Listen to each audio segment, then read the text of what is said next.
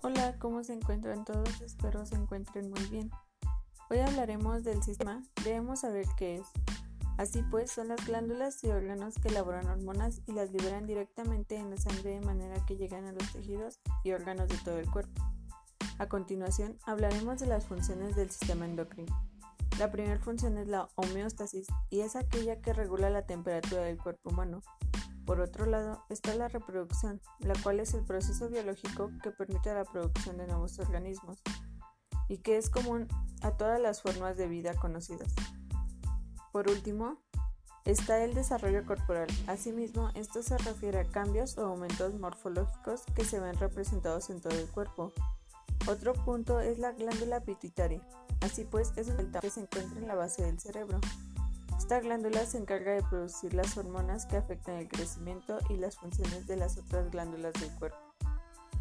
Ahora bien, hablaremos de la ubicación y función de las principales glándulas endocrinas. Encuentra en la parte delantera de la parte baja del cuello. Tiene una forma de moño de mariposa. Fabrica las hormonas tiroideas tiroxina y tironina. Estas hormonas controlan la velocidad con la que las células queman el combustible que procede los alimentos para generar energía.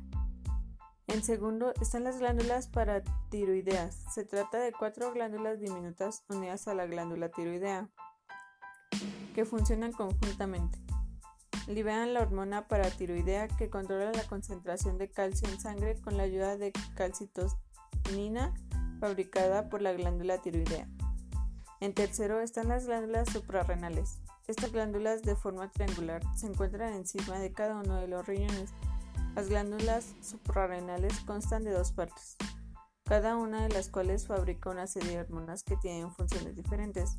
La parte externa es la corteza suprarrenal, que es la que fabrica unas hormonas llamadas corticosteroides que regulan el equilibrio entre el agua y las sales en el cuerpo la respuesta al estrés, el metabolismo, el sistema inmunitario y el desarrollo, al igual que las funciones sexuales. La parte interna es la médula suprarrenal. Fabrica catecolaminas como la adrenalina, también llamada epinefrina. Esta hormona aumenta la tensión arterial y la frecuencia cardíaca cuando el cuerpo atraviesa una situación de estrés. Y por último está la glándula pinea. Está ubicada en el medio del cerebro, segrega melatonina, una hormona que puede ayudar a regular el ciclo del sueño, cuando dormimos por la noche y cuando nos despertamos por la mañana. El siguiente punto trata sobre las principales hormonas en el cuerpo. Para empezar está la hormona TSH y es la que mide la cantidad de hormona estimulante de la tiroides. TSH por sus siglas en inglés en la sangre esta hormona es producida por la hipófisis, provoca que la glándula tiroides produzca y secrete ideas en la, en la sangre.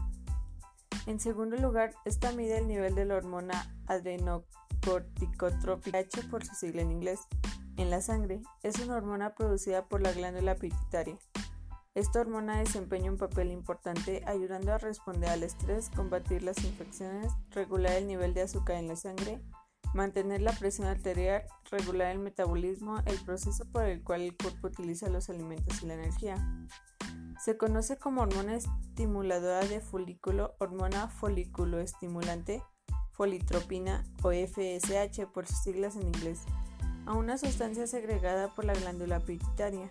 Esta hormona tiene un papel fundamental en la maduración sexual de los seres humanos. En las mujeres actúa sobre los ovarios para hacer que los folículos liberen sus óvulos y producir hormonas que preparan el útero para estar listo para que se implante un óvulo fertilizado. En los hombres actúa sobre los testículos para hacer crecer las células y producir testosterona, también llamada hormona estimulante de las células intersticiales, LH y lutropina. Por otra parte, hablaremos sobre los trastornos endocrinos. A continuación les diré cuáles son algunos ejemplos. Los más de notar y que muchas personas lo conocen es el hipotiroidismo o tiroides hipoactiva, que es un trastorno en el cual hay suficiente de ciertas hormonas cruciales.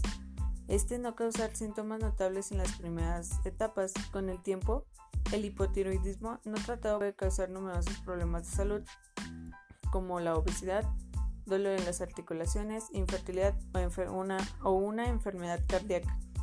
El hipertiroidismo, que es otro trastorno, o tiroides hiperactiva, ocurre cuando la glándula tiroides produce más hormonas tiroideas de las que su cuerpo necesita.